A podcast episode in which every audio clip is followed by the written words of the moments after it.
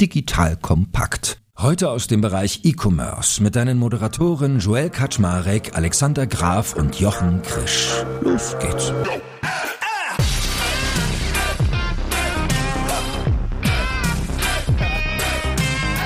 Heute die Folge wird richtig dufte, würde man in Berlin sagen, denn wir reden über Douglas. Wir hatten, wenn ihr euch erinnert, liebe Hörerinnen und Hörer, ja schon mal eine Folge über Beauty und Kosmetik. Damals noch unter Begleitung von dem lieben Udo Kieslich. Das heißt, wir haben ja Strategie quasi schon ein bisschen in den Adern und irgendwie im, im Geiste zu dem Thema. Aber heute wollen wir natürlich nochmal ganz dezidiert auf Douglas schauen. Na klar, da bieten sich Themen an wie stationär versus online, was ist mit Services, wie sieht die Wettbewerbslandschaft aus. Aber vor allem soll es uns darum gehen, mal zu sagen, der Umbau zum Marktplatz bzw zur Plattform, der da gerade passiert. Wie ist das eigentlich gelungen und warum gelingt das nicht auch anderen Playern, wie zum Beispiel dem Karstadt, auf das wir heute bestimmt hier und da ein bisschen einprügeln werden. Das mal vorweg. Und äh, ich habe dem lieben Alex Graf, der erst als erstes herzlich begrüßt sei, sowie der liebe Jochen Krisch, hallo ihr beiden, heute versprochen, dass er als Geschichtenonkel anfangen darf. Lieber Alex, lies uns doch mal eine Geschichte vor. Werbung. Aufgepasst! Das Jahr 2024 ist schon voll im Gange und jetzt heißt es neue B2B-Leads gewinnen. Du möchtest deine Sales Pipeline so schnell wie möglich voll haben und deshalb empfehlen wir dir an dieser Stelle unseren Partner SalesViewer. Wer nicht weiß, was SalesViewer macht, hier eine kurze Erklärung. SalesViewer entschlüsselt Unternehmen, die deine Webseite besuchen und zeigt diese in Klarnamen an. Du siehst also ganz genau, wer eure Webseite besucht und wofür sich diese potenziellen Kundinnen interessieren. Und damit hast du ja wirklich ein mächtiges Werkzeug in den Händen, weil du diese Unternehmen dann zielgenau ansprechen und einfach zu neuen Kundinnen machen kannst. Dein Marketing und Vertrieb werden das für die B2B-Lead-Generierung feiern, sage ich dir. Und du bist damit auch in guter Gesellschaft, denn Marktführer wie Stepstone, Jochen Schweizer, Sport5 oder Avato Systems setzen bereits auf SalesViewer und generieren damit täglich neue B2B-Leads. Wie so eine Registerkasse eigentlich, wo es immer klingelt, wenn du wieder eine neue Brand identifiziert hast, die sich für dich interessiert und die du jetzt einfach pflücken kannst. Daher, wenn das für dich interessant ist, dann teste SalesViewer doch einfach mal kostenlos. Alles, was du dafür wissen möchtest, findest du unter folgender Weiterleitung: digitalkompakt.de slash salesviewer. Und wie immer verlinke ich dir es auch auf unserer Sponsorenseite unter digitalkompakt.de slash Sponsoren. Das war's mit dem Werbespot. Ja, also lieber Jochen, lieber Joel, erstmal vielen Dank für die Einladung und nochmal rückblickend auf unsere letzte Folge, die ist, glaube ich, ziemlich cool geworden, die, wo wir ein bisschen Amazon nochmal erklärt haben, habe ich selber nochmal reingehört und ich glaube, wir haben so ein paar Erkenntnisse tatsächlich erarbeitet, die für die Hörer wertvoll waren. Das hat mich nochmal bestätigt hier in unserem kleinen Podcast-Engagement. Dadurch, dass wir über Douglas und Karstadt sprechen, zwei klassische Vertreter des stationären Handels, möchte ich hier eine kleine Passage aus dem Buch Zukunftsrepublik vorlesen, bei dem 80 Vordenker ihre Vision zur Zukunft Zukunft Deutschlands aufgeschrieben haben. Und Vordenkerinnen, by the way. Vordenkerinnen auch, ganz viele Vordenkerinnen. Und ein starker stationärer Vordenker, mein heimliches Vorbild, hat auch im Buch veröffentlicht, Raoul Rossmann. Und der hat eine ganz spannende Sicht auf die Innenstadt entwickelt. Das habe ich schon im Kassenzone-Podcast zum Teil vorgelesen. Ich habe gerade erfahren, Jochen kennt es noch gar nicht. Deswegen habe ich hier vorgeschlagen, dass wir uns mal die erste Seite aus Raouls Vision vornehmen und mal so schauen, was steckt eigentlich dahinter. So, los geht's. Ein Bummel durch die Innenstadt von Hannover zeigt, das Leben ist zurück. Lebensmittel- und Drogeriemärkte, Boutiquen oder Second-Hand-Marktplätze prägen die größte Einkaufsmeile der niedersächsischen Landeshauptstadt heute ebenso wieder wie kulturelle oder Generation Begegnungsstätten, 24-Stunden-Kitas und natürlich die Gastronomie. Viel Grün etwa auf den Dächern neu designter Wohnanlagen sieht man inzwischen in allen Städten der Republik. Die Autos sind verbannt. Menschen, E-Mobils und der gute alte ÖPNV bestimmen heute das Stadtbild. Und so weiter und so weiter und so weiter. Und dann geht es weiter mit, obwohl es damals kurz so schien, als würden die Dominanz des Digitalen überwiegen und die Online-Plattformen wie etwa Amazon oder Google als die großen und vor allem einzigen Corona-Gewinner aus der Pandemie hervorgehen. Und tatsächlich, betrachtet man die damaligen Zahlen, allein Amazon erwirtschaftete, schien dieser Sieg programmiert. Allein im ersten Pandemiejahr betrug der Amazon-Anteil an den Online-Handelsumsätzen in Deutschland 48 Prozent. An dem Riesen, der seinen Umsatz in nur drei Jahren auf mehr als 280 Milliarden Dollar im Jahr 2019 verdoppelt hatte, schien keiner mehr vorbeizukommen. Und doch ist es gelungen. Denn, und hier machen wir eine kleine Pause, denn was ist wohl aus Raouls Sicht passiert in der Zukunftsrepublik Jochen? Welche Effekte könnten eingetreten sein, die dazu geführt haben, dass die Hannover Innenstadt wieder lebt? Das Internet ist verboten worden. Ich scroll mal kurz runter. Ich hab's ne. Nein, das ist es nicht. Was könnte es noch sein? Was könnte es noch sein? Fällt mir nicht recht viel ein. Ja, was kann jetzt aus Rossmanns Sicht passieren? Amazon ist verboten worden, natürlich. Das Kartell oh, ja wurde geknackt. Ja, die, äh, die, die ehrlichen Unternehmen haben sich durchgesetzt und haben Amazon wieder verdrängt und die Menschen besinnen sich eines Besseres, dem lokalen Einkauf. Ich schicke dir nochmal den Ausschnitt rum. Da kann man, glaube ich, schon nochmal ganz spannende Thesen lesen, die wir jetzt in unserer Gruppe so nicht erarbeiten würden. Und das ist ja auch wichtig, dass man sich mit solchen Gegenthesen auseinandersetzt, um den Markt besser zu verstehen. Absolut. Man muss auch eher abseitige Meinungen zu Wort kommen lassen. Ich kann noch mal die vier Zukunftsbausteine von Raoul vorlesen. Das ist ganz kurz. Also, das weltweite Kartellrecht ist angepasst und bricht die Monopolmacht der Big Techs. Das Ergebnis ist die friedliche Koexistenz des analogen und digitalen Handels. Baustein Nummer zwei. Innovationen wie Retail as a Service und neue Konzepte sorgen für eine neue Blütezeit des Handels.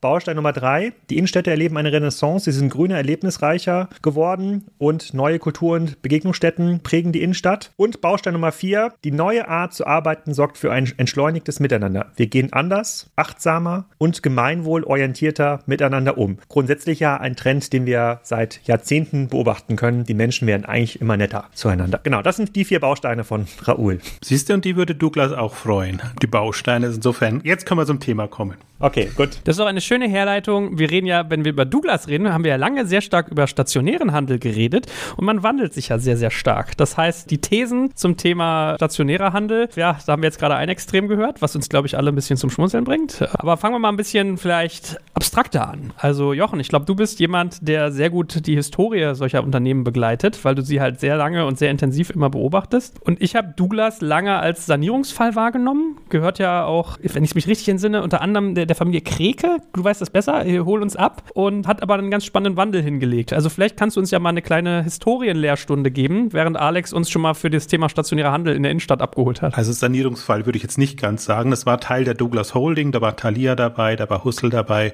da war so der ein oder andere dabei.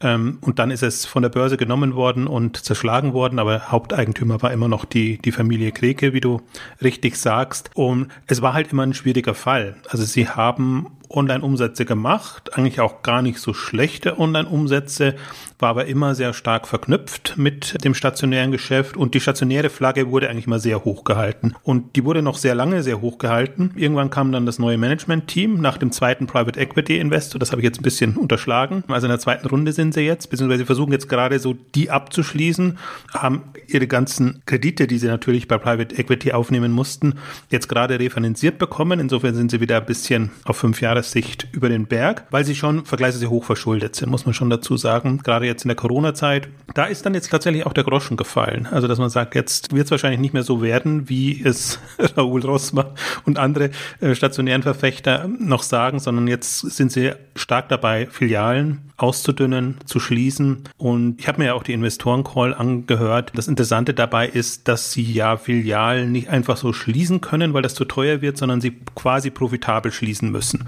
Aber deswegen trotzdem wird jetzt schon ein ganzer Schwung geschlossen. Gleichzeitig haben sie es in den letzten Jahren und durch Corona auch geschafft, eine Milliarde aufs Jahr bezogen an Umsatz im Online-Bereich hinzubekommen. Gehen jetzt Richtung zwei Milliarden dann und sind vor allen Dingen im deutschen Markt, wo ja alles sehr geschlossen war, schon jetzt richt, also mindestens 40 Prozent, aber an die 50 Prozent Online-Anteil. Und das ist ja immer noch das Spannende.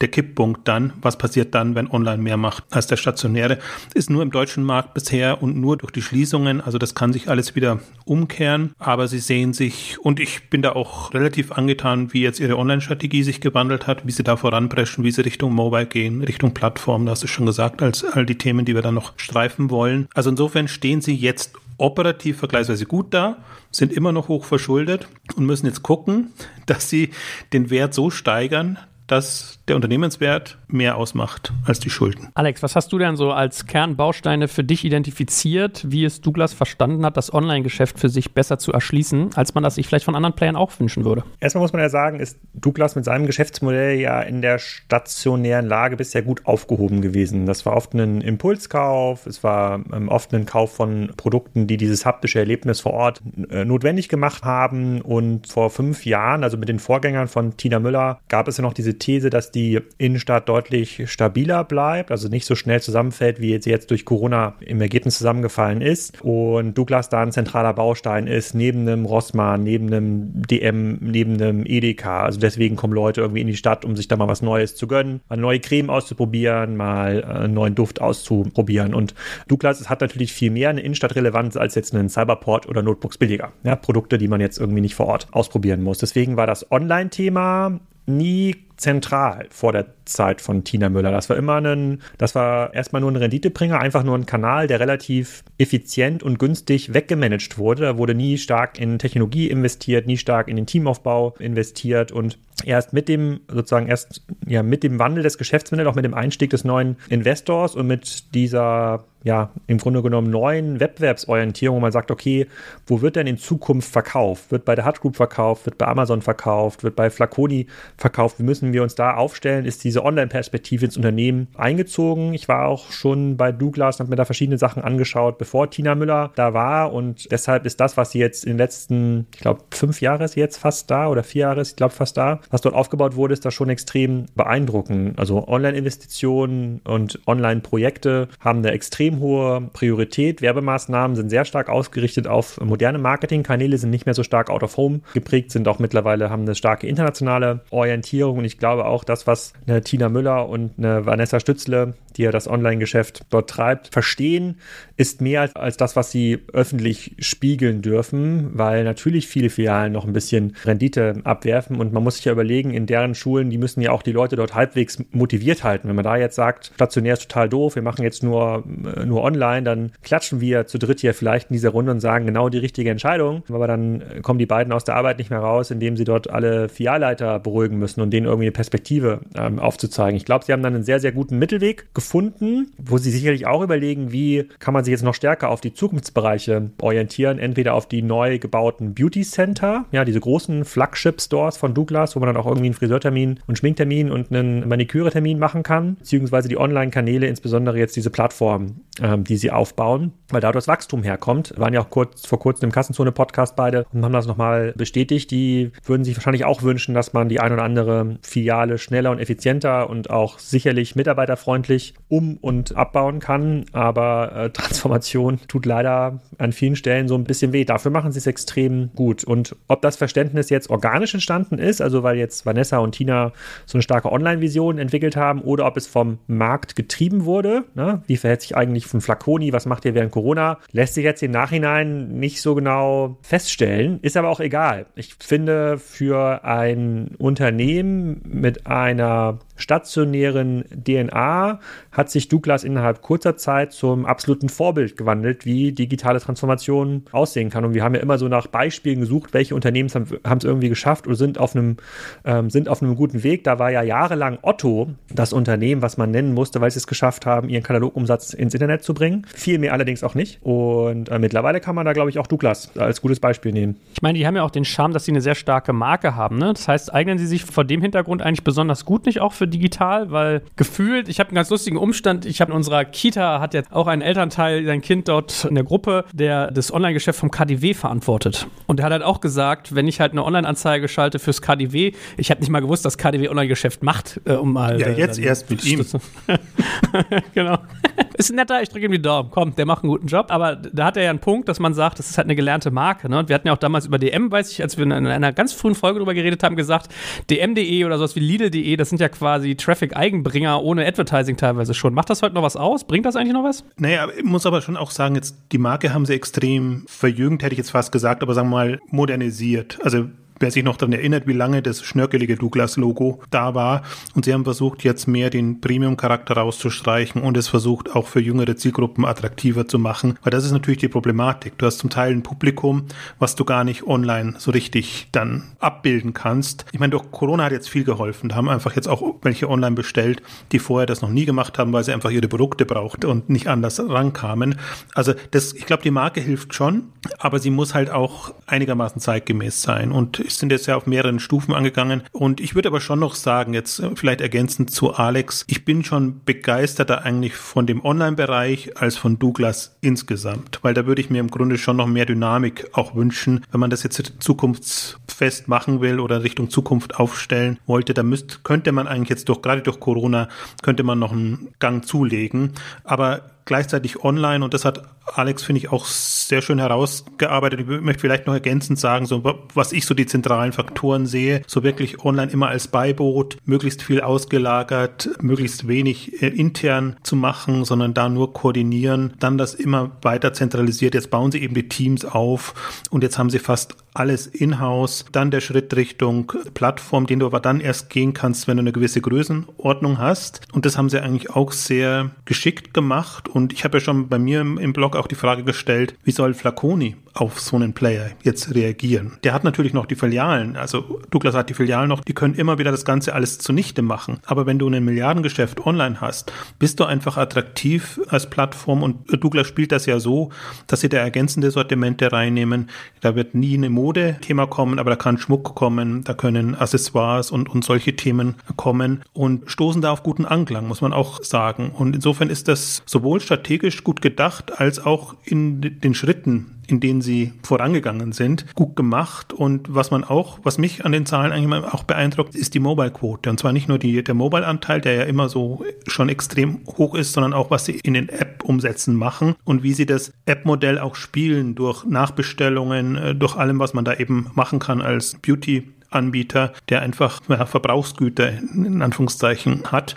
Also das sind alles so Faktoren, die mich für gerade für den Online-Bereich sehr positiv gestimmt lassen.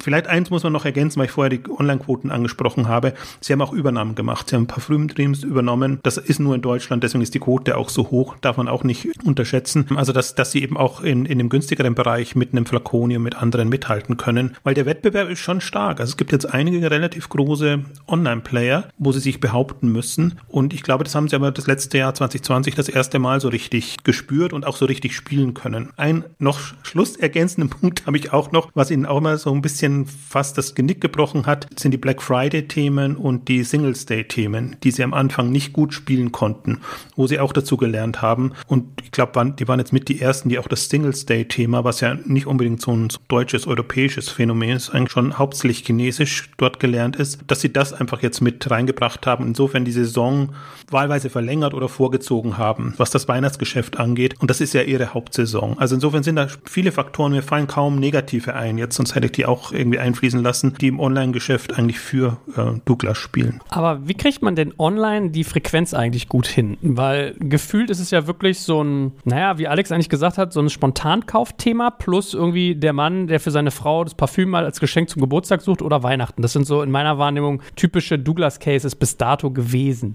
Und so eine Parfümflasche reicht ja dann auch doch gefühlt irgendwie ein Jahr, je nachdem, wie doll man sich einpüfert. Weswegen ich mich immer so ein Stück weit frage, wie ich es hinkriege, wenn ich gerade App umsetze, die du gerade genannt hast. Also wie, wie schaffe ich es, dass die jedes Mal meine App wieder öffnen, dort was tun? Und ich meine, wir können ja in dem Zuge auch mal diese, was, was Alex gerade angesprochen hat, die Großfilialen, wo Schminken und Services noch mit reingebaut sind, ein Stück weit nehmen, ob das so, aber ich meine, es ist ja kein globaler Trigger sozusagen, der das messbar in, in der Breite äh, sozusagen die Frequenz treibt. Aber was seht ihr denn als Hebel, um quasi diese Kauffrequenz hinzukriegen, dieses Wiederkehrende, dieses Wiederholte? Vielleicht eine nur kurze Anmerkung zum Replenishment-Prozess. Da haben sie es natürlich drin. Die wissen ja grob, wenn die Parfümflasche leer ist, äh, das wissen sie ja grob und das bei, bei, einigen Produkten oder wann der Lippenstift aufgebraucht ist oder sonst irgendwas. Ähm, und dann können sie den Trigger ja entsprechend so setzen. Insofern haben sie da wieder Impuls.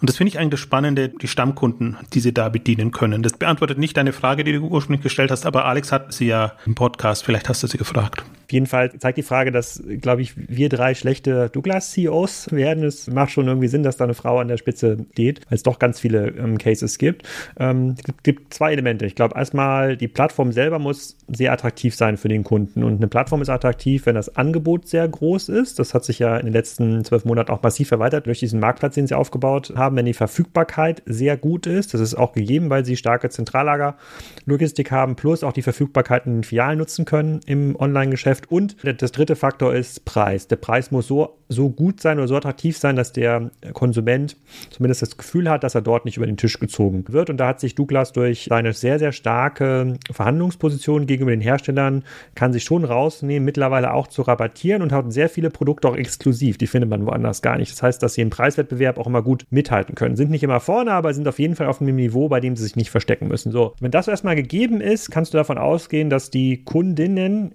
in der Regel, wenn Sie an das Thema Beauty Parfum denken, auch an Douglas als Plattform und als App denken. Und der zweite Hebel, der jetzt dazukommt, sind natürlich diese äh, verschiedenen Wege, dieses Engagement zu erzeugen. Wir haben da im Podcast auch drüber gesprochen, dass, den ich da mit Tina Müller und Vanessa Stützel aufgenommen habe, dass das ganze Thema Live-Shopping mittlerweile ein riesiger ähm, Hebel ist. Dass äh, die es schaffen, tatsächlich in ihren Live-Shopping-Sendungen mehr Umsatz auf die Plattform zu ziehen, als das zum Beispiel ein QVC kann, mit einer viel, viel größeren Zielgruppe. Es, es gibt VIP-Programme ja, wo man dann versucht, tatsächlich die 10.000 besten Kunden eine bestimmte exklusive Linie anzubieten. Es wird ganz sicher, aus meiner Sicht gibt es das heute noch nicht, wird es eine Personalisierungsstrategie geben, wo irgendwie Marken für dich vielleicht auch bestimmte äh, äh Duft- und Creme-Mischungen für dich angeboten werden. Das geht ja erst, wenn du eine sehr, sehr große Kundenbasis hast. Ansonsten macht das ja äh, gar keinen Sinn, so eine Infrastruktur aufzubauen. Und ich glaube, in diesen Werbekanälen, ja, auch so Kooperation mit Influencern wie der Kardashian-Familie, da muss sich Douglas mittlerweile nicht mehr verstecken. Da sind sie auch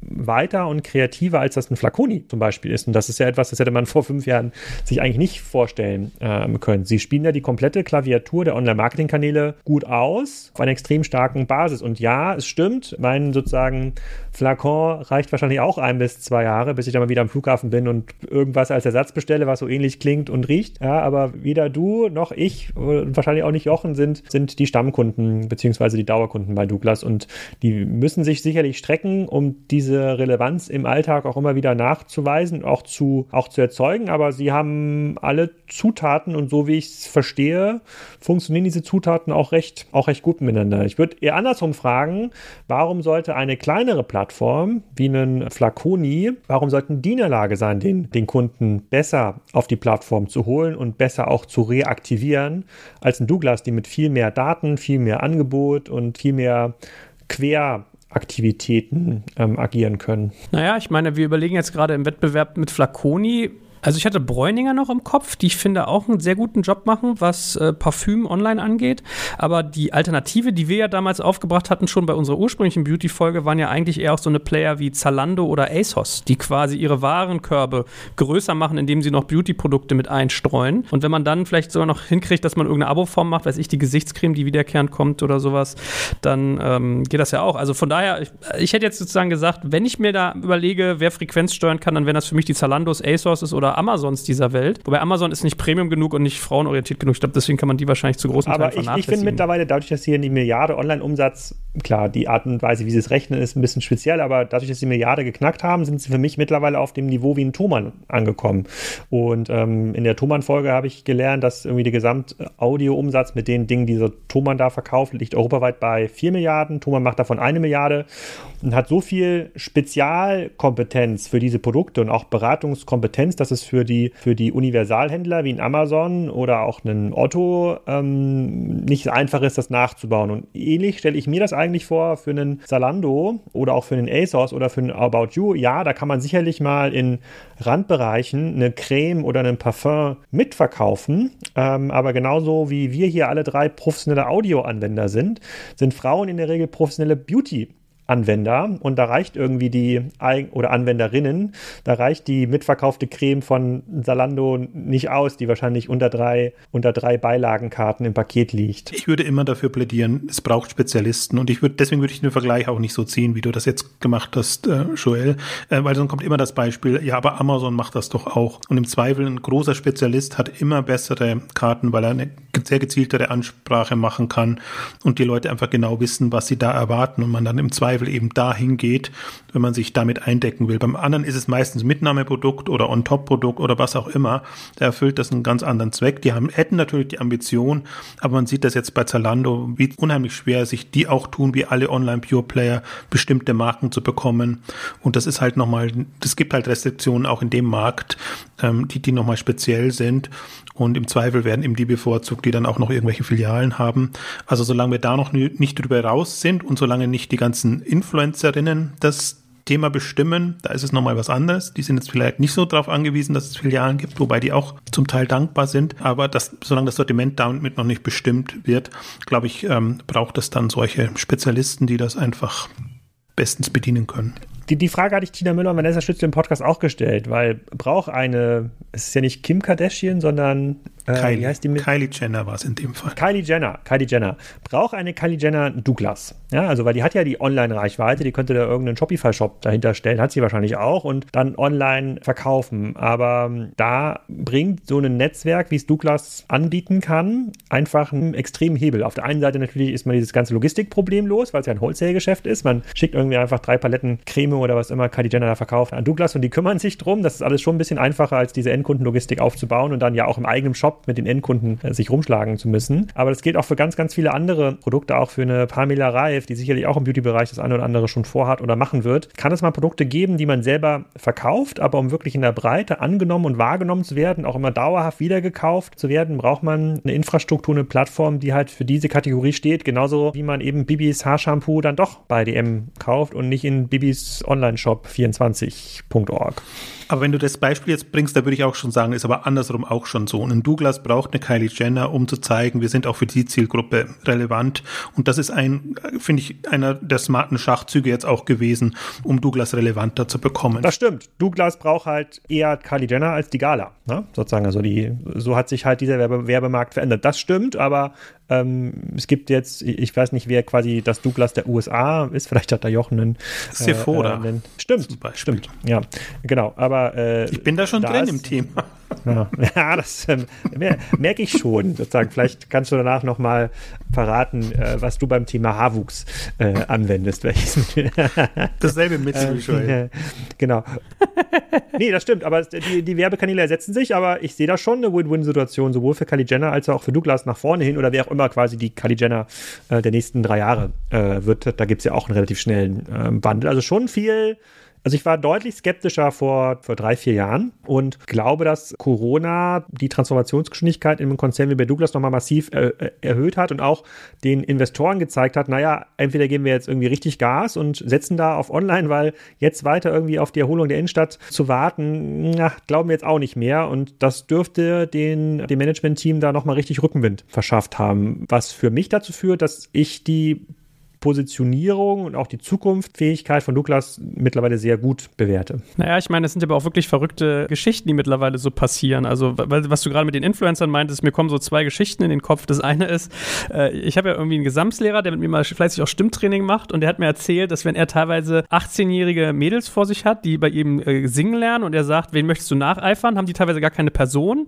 Und wenn er die fragt, wie wär's mit sowas wie Whitney Houston oder Mariah Carey, dann sagen die, die kennen die gar nicht.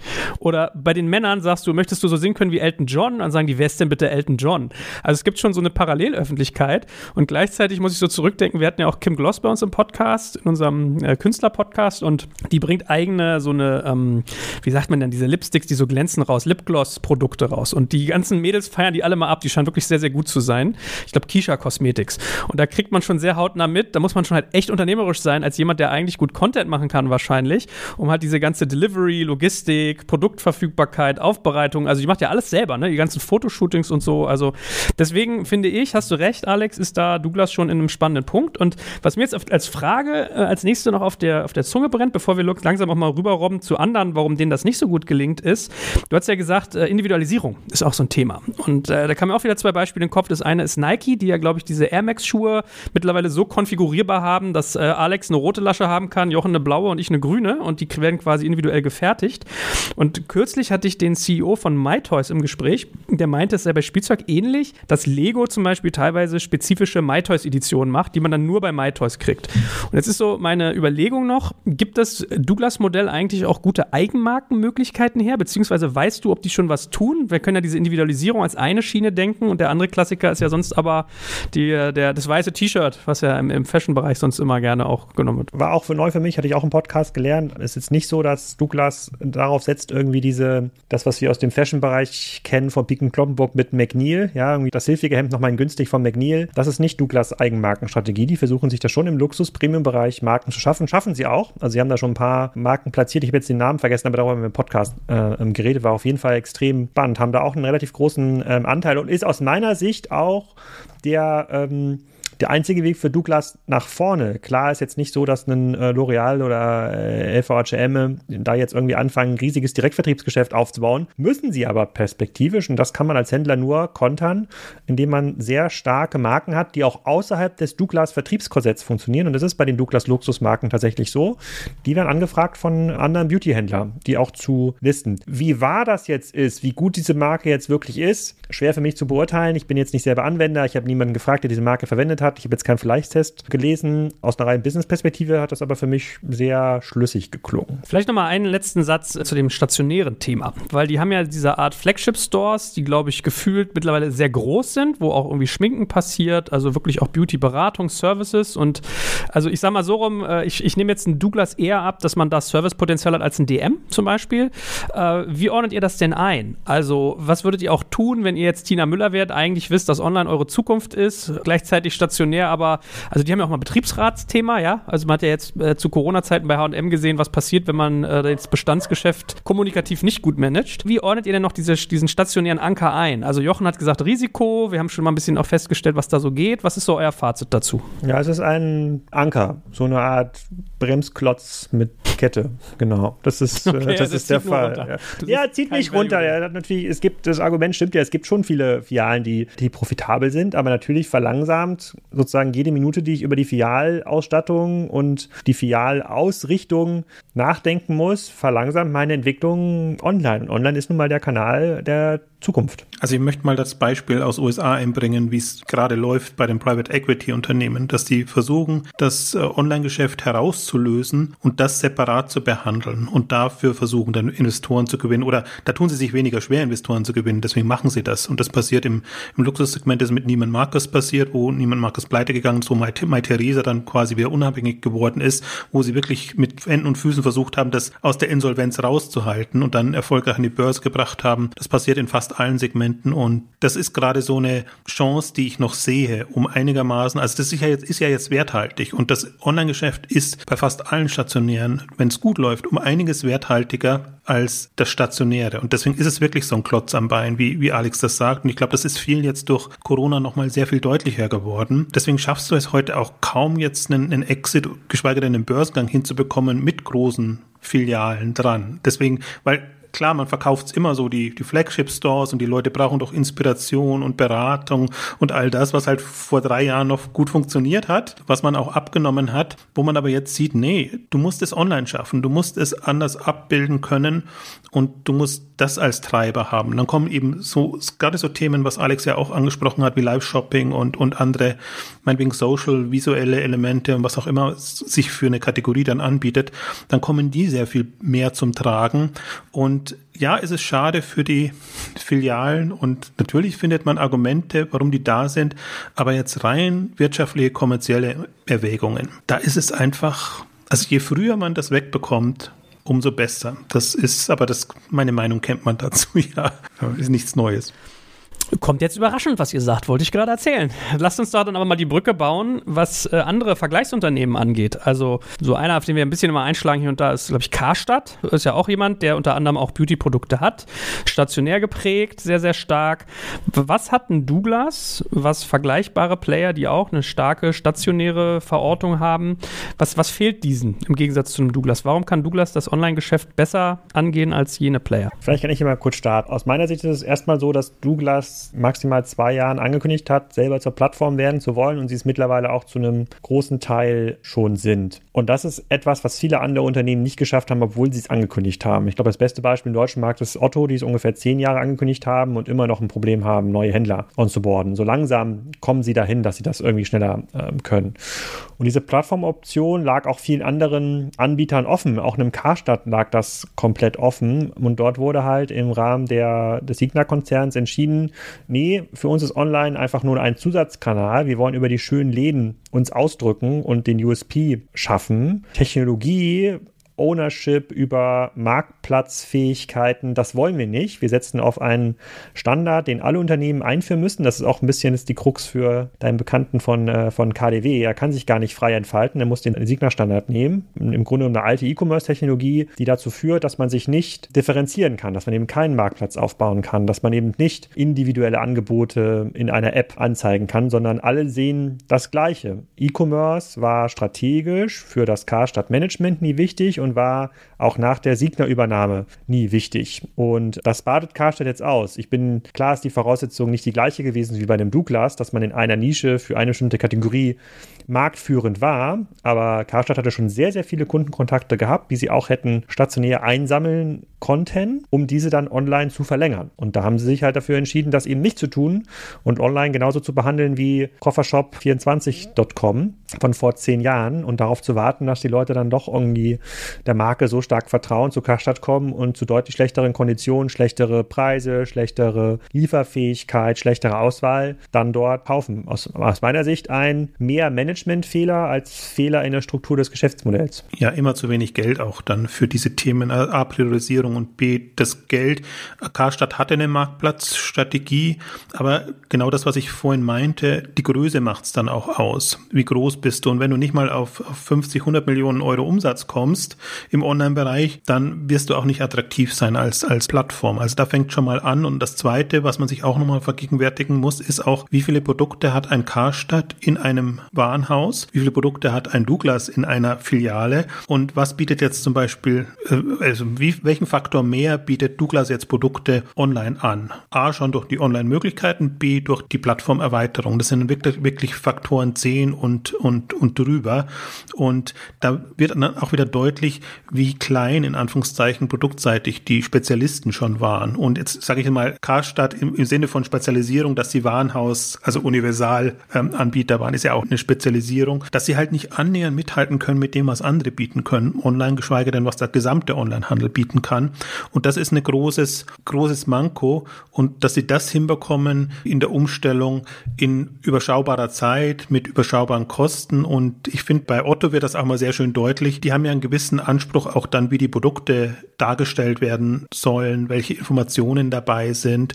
Und das muss man ja alles ähm, entweder selber machen oder für andere machen oder zumindest die Standards vorgeben. Ansonsten hat man irgendwie einen Ramsch an Produkten, wo man standardisierte Bilder, also die Bilder der Hersteller oder der anderen Händler nimmt. Und dann sieht es halt sehr wild aus, jetzt zum Beispiel bei dem Karstadt.de. Und das sind alles so Punkte, die kannst du aber nur angehen, wenn du es wirklich als strategisches Thema siehst. Und soweit ist es halt bei Karstadt nie gekommen, wie bei manchen anderen auch nicht. Man sieht ja selbst, wie lange es gedauert hat, dass es bei Mediamarkt und Saturn wirklich strategisches Thema war und wie die jetzt auch erst jetzt eigentlich langsam anfangen, auch ihren Marktplatzthemen zu bespielen und eigentlich auch sortimentseitig dann endlich so wettbewerbsrelevant werden, wie das andere Onliner eben schon länger sind. Also das ist schon kein einfaches Thema. Was kann denn Raoul Rossmann, den ja Alex heute ausführlich zitiert hat, vom Douglas Case lernen? Also ist das ein, ein Vorgehensmodell, was ein Rossmann im Wesentlichen applizieren könnte, eins zu eins? Könnte super viel lernen, ja. Also Raoul Rossmann hat ja mit seiner Zukunftsvision, und die müssen wir ja gar nicht schlecht reden, das ist total okay, dass man solche Visionen irgendwie hat, hat er gezeigt, dass sein Herz für den stationären Handel für die Innenstadt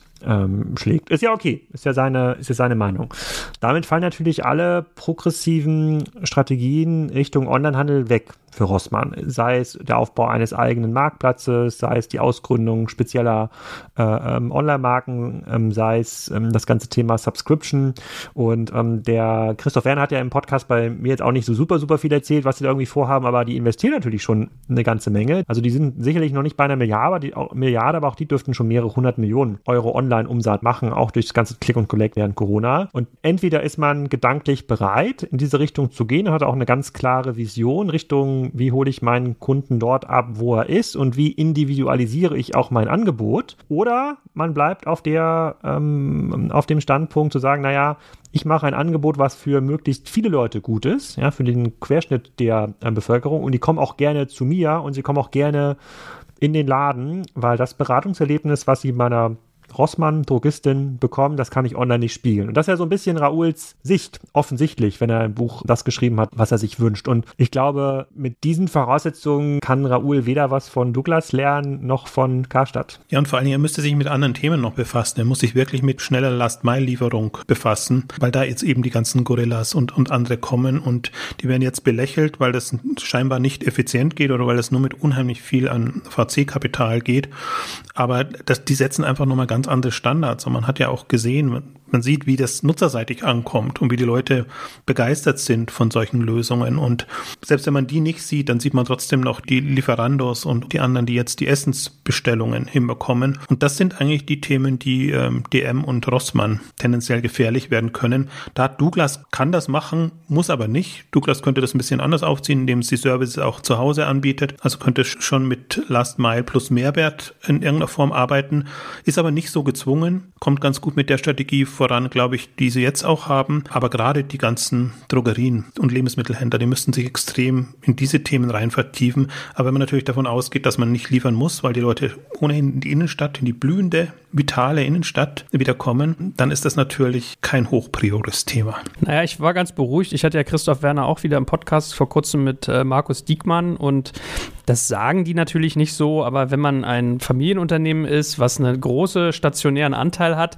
merkst du, glaube ich, schon, die haben schon verstanden, was da passiert mit Online, müssen sich halt aber sehr genau überlegen, wie sie es, also abmoderieren klingt so hart, ja, aber wie ich das quasi umbaue, weil es gibt so Thesen, die teile ich nicht. Also ich habe da mich mit deinem Co-CEO Alex, mit dem Boris mal drüber unterhalten, so das Thema Services in der Drogerie. Also Entschuldigung, ich, da hat er wirklich recht, als Boris zu mir meinte, er hat noch nie gesehen, dass in der Drogerie jemand beraten wird. Die einzige Frage, die man stellt, ist, wo finde ich bitte die Wimperntusche oder wo geht's dazu oder haben Sie das und das Produkt noch vorrätig? Aber dass jemand sagt, können Sie mir jetzt mal auseinandernehmen, welche chemische Formel des Haarfärbemittels besser für meinen Kopf geeignet ist, das oder das, passiert ja da nicht. Was ich bei Douglas viel eher verstehen würde. Also wenn ich bei Douglas sagen würde, okay, welcher Hautlotion nach dem Schminken oder was ist der bessere Abschminkstift, was weiß ich, ja, da merkt man wieder hier die Non-Douglas-Käufer. Das fände ich ja plausibel, ja, aber so gut. Wir, red, wir reden im Kreis, also wir sind ja hier in unserer Bubble unterwegs, da dürfen wir das ja auch mal, aber ich glaube, wir haben uns verstanden. Vielleicht noch ein Satz äh, zur Führungsriege, by the way, von Douglas, also den Leadership Principles. Wie nehmt ihr das denn so wahr? Die, also ich finde das ja immer ein bisschen schade, ehrlich gesagt. Ich finde, die machen da einen raketigen Job und gefühlt, ich glaube, Jochen meinte das im Vorgespräch zu mir, hat Tina Müller das auch schon mal gesagt, das Verhalten, was eine Tina Müller an den Tag legt, diese Konsequenz, diese vielleicht auch manchmal Härte, die würde man Männern immer als irgendwie Stärke auslegen. Bei ihr wird das gefühlt immer vorgeworfen. Also wenn ich so Manager-Magazin-Artikel lese über Tina Müller, dann kommt ganz oft dieses Thema, die regiert so rigide. Ich habe so den Eindruck, das ist eigentlich eine sehr richtige Strategie für die Situation, in der Douglas war und jetzt vielleicht nicht mehr ist. Ich finde eigentlich ein bisschen schade, dass es ihr so ausgelegt wird. Und das Zweite, ich bestaune so ein Stückchen, dass die es sogar geschafft haben, dass selbst die zweite Ebene scheint. Also dass so eine Vanessa Stützle irgendwie auf ganz vielen Events äh, präsent ist, dass man weiß, wer quasi die zweite Riege auch ist, die das, das durchbauen. Deswegen, also es ist so mein kleiner Wrap-up zu der, zu der Führung dort. Wie habt ihr das wahrgenommen? Ah, Alex, du hast ja auch getroffen, hast, glaube ich, nochmal einen näheren Blick als ich. Also ich glaube, dass die Vanessa Stützle nicht mehr zur zweiten Riege gehört, sondern ähm, dass sie mittlerweile auch in die erste Riege aufgestiegen ist, weil sie natürlich schon sehr, sehr stark für dieses Online-Thema steht und das auch nach vorne treibt und das nun mal das zentrale Thema ist und das auch smart aus meiner Sicht, aus einer ähm, aus einem Douglas-Aufsichtsratsperspektive oder auch von Tina Müller, sie da ein bisschen mit nach vorne zu ähm, schieben und es ist auch totales Glück, glaube ich, für Douglas, dass Vanessa dann auch, auch eine Frau ist, die einfach viel stärker für dieses Produkt steht, die Dinge, die im Spiegel, das war glaube ich ein Spiegelartikel, ne? So ein Porträt Beid, Beide hatten es schon. Ja, äh, genau. Tina Magazin und Spiegel.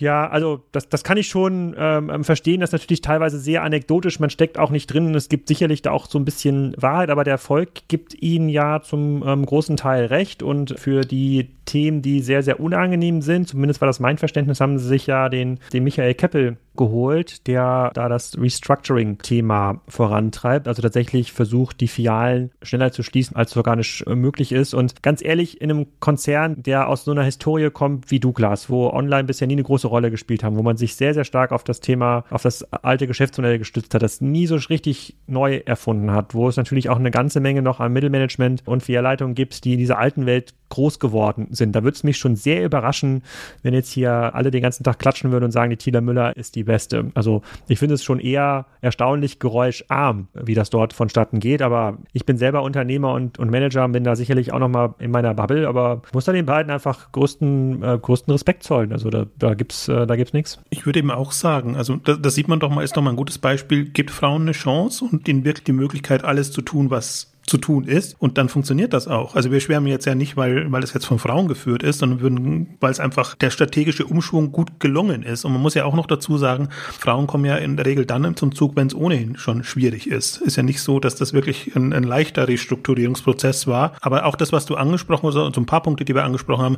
darf natürlich auch nicht unterschätzen, was die Öffentlichkeitsarbeit und die Marketingarbeit, die Marketingleistung auch da war. Jetzt Douglas so zu positionieren als modernes Unternehmen, digitales Unternehmen, von Frauen geführtes Unternehmen.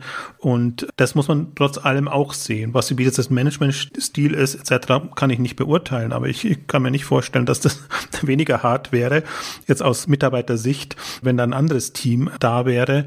Und ich finde aber gerade so den Digitalbereich, da gibt es eigentlich noch, da kommen Frauen in der Regel nie hin. Das gibt ganz wenige Beispiele, wo wirklich Frauen die Digitalverantwortlichen sind und jetzt, wie es Alex auch beschrieben hat, quasi jetzt ja im Vorstand mit dabei sind. Und das finde ich mit das Eindrucksvollste auch. Aber das liegt auch ein bisschen in, an der, den Weg, den Vanessa Stützle gemacht hat. Also sie war ja vorher in unterschiedlichen Unternehmen und hat sich lange und intensiv mit den Geschichten befasst. Wahrscheinlich noch nie jetzt die, so einen großen Verantwortungsbereich gehabt. Aber das halt wirklich, also ich wüsste, wie gesagt, ich wüsste nicht, was ich da kritisieren kann, sondern das ist fast schon zu schön, Anführungszeichen, um wahr zu sein. Ich würde so ein bisschen auch noch was kritisieren wollen. Vielleicht stecke ich da auch zu wenig drin, aber ich glaube nicht, dass ich mich blenden lasse. Deswegen kann ich da irgendwie nur den Hut ziehen, was da passiert. Und wie gesagt, die ist vor vier Jahren, ist glaube ich auch Vanessa dahin gekommen und sie hat einen Bereich vorgefunden, der komplett runtergewirtschaftet wurde. Also jetzt nicht irgendwie fachlich und schlechte Leute, sondern dem immer gesagt wurde, hey, Jungs, ihr müsst Geld verdienen, hier wird nicht nach vorne investiert. Wir versuchen ja jedes Jahr nur das Notwendigste zu investieren, weil wir wollen hier das EBIT rausziehen, weil dieses EBIT ist ja dann Teil der Bewertung gewesen für den Private Equity Deal. Und das dann jetzt so umzubauen und auch irgendwie so ein Team um die sozusagen alte SAP-Technologie irgendwie drumherum zu bauen, die es dann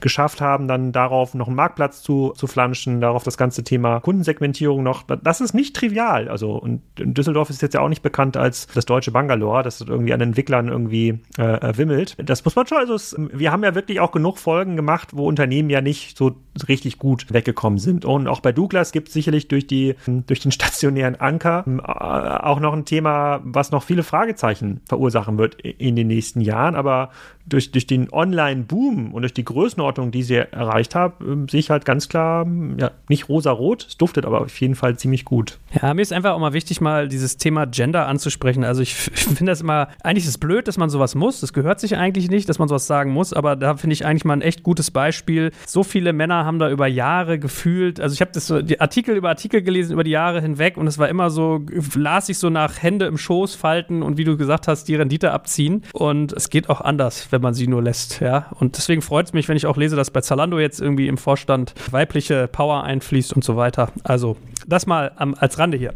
Gut, letztes Thema. Was habt ihr so für eine Perspektive auf Douglas? Also was glaubt ihr, wo geht die Reise hin? Wenn PE drin ist, dann will man ja eigentlich irgendwann äh, deutlich potenter exiten, als man investiert hat. Wird das wieder eine, eine Börsenrückkehr? Glaubt ihr, dass irgendein großer die übernimmt? Was, was habt ihr da für eine Vermutung? Aktuell gibt es die meiste Kohle ja an der Börse, muss man ja so sagen. Also für, für einen renditeorientierten Investor scheint mir gerade die Börse ein sehr, sehr attraktives Ziel zu sein. Dafür sind sie aber noch nicht gut genug aufgestellt. Jetzt haben sie sich erstmal gerettet, dadurch, dass sie die Kredite refinanziert haben, was schon mal gut war. Was heißt nicht gut genug aufgestellt? Lilium geht auch an die Börse mit einem mit einem SPAC. Die machen weder Umsatz und haben komplette Fantasiezahlen im, im, im Business Case. Dagegen ist Douglas traumhaft aufgestellt. Gut, dann reden wir über den SPAC-Börsengang. Das ist immer möglich. Da, wenn man, wenn, wenn da eine Konstellation, da muss man ja nicht so öffentlich nach, nach vorne gehen. Aber wenn sie, also sie sind halt jetzt gerade an der Kippe, sie sind attraktiv. Ich würde ja, also wir haben ja unseren Fonds, deswegen muss ja auch mich immer mit diese Entscheidungen treffen und überlegen, wo würde ich reingehen, wann würde ich reingehen, wie würde ich reingehen. Oh, das ist eine gute Frage. Ist Douglas Glore geeignet? Ja. Ja, wenn ich nur das Online-Geschäft hätte, auf jeden Fall. Wachstumspotenzial ist da. Das ist irgendwie, hat eine Strategie, hat einen Ansatz in alle Themen irgendwie abgedeckt. Wenn die Filialen nicht da wären. Und das ist jetzt genau das Problem, was, was sie lösen müssen. Entweder sie bekommen die Story so hin, dass das insgesamt Sinn macht, das versuchen sie jetzt noch so ein bisschen, oder sie können sich sehr schnell von dem lösen und das durch Verkäufe und Zukäufe. Kann ja sein. Also kann ja sein, dass sie die Filialen zu einem Großteil in bestimmten Ländern verkaufen können an irgendjemand anderen, der da interessiert ist. Signa oder so. Gibt ja immer noch welche. und, und gleichzeitig das Online-Geschäft durch Zukäufe stärken in den jeweiligen Märkten, gibt es auch sehr, sehr attraktive. Und schon sieht das ganz anders aus. Also ich glaube, Verkauf ist super schwierig momentan. Wenn, dann wird es wieder ein Under Private Equity Unternehmen. Aber dann ist es schon, ist schon wirklich, also ist, momentan sind die Schulden zu hoch. Und ich glaube, auf Börsen haben sie spekuliert und das ist nicht so, hat nicht so richtig geklappt jetzt in dieser 2020, 2021er Phase. Deswegen jetzt haben sie Puffer, zwei, drei, vier, fünf Jahre und können sich überlegen, was sie dann daraus machen. Aber im Grunde müsste der aktuelle Investor müsste spätestens nächstes Jahr raus. Gut, ihr Lieben, es war mir ein Fest und hat viel Spaß gemacht. Also ich glaube, es war wieder die übliche Kontroverse und das Sticheln dabei, aber ich finde auch cool, dass wir auch mal wertschätzen, finde ich gut. Ich danke euch ganz herzlich. Freue mich schon aufs nächste Mal. Wahrscheinlich wird bald mal eine Karstadt-Folge hier fällig, glaube ich, wa? Ich sehe schon. Ja, gucken wir mal. Äh, eine Rossmann-Folge. Vielleicht hat Raoul recht. Äh, wenn er zuhören sollte, ist herzlich eingeladen, uns hier eines Besseren zu belehren, damit wir rauskommen aus unserer Bubble. Vielleicht können wir das auch aufnehmen in der pulsierenden Innenstadt von Hannover. Wir machen eine, genau, pulsierend ist auch noch ein schönes Wort. Wir machen eine vitale Innenstadtausgabe. Das, dann gehen wir da mal alles durch und, und springen über unseren Schatten und überlegen, wie kann es trotzdem gehen. Ich würde gerne Joel befragen, was er als Innenstadtmanager von Hannover machen würde, welche Maßnahmen. Na, aber man muss ja auch mal einen letzten abschließenden Satz dazu sagen, dass ja schon merkwürdig ist. Also ich weiß nicht, wie es euch geht, aber ich hätte früher gedacht, dass Produkte wie Schuhe, die man anprobieren muss, Brillen, die man testen muss und Parfüms, die man riechen will, schon so eher als letztes in der Kaskade der Onlineisierung kommen. Deswegen staune ich, dass wir teilweise die größten Erfolgsbeispiele eigentlich genau in diesen Sparten aber eigentlich beobachten. Ja, ja. und, und so. angefangen hat alles bei Amazon mit Büchern, einem Produkt, was der Preisbindung unterlag. Ja, sehr wahr, sehr wahr. Gut, dann bald mehr, ihr Lieben. Dankeschön. Dankeschön. Tschüss. Danke fürs Zuhören beim Digital Kompakt Podcast. Du merkst, hier ziehst du massig Wissen für dich und dein Unternehmen heraus.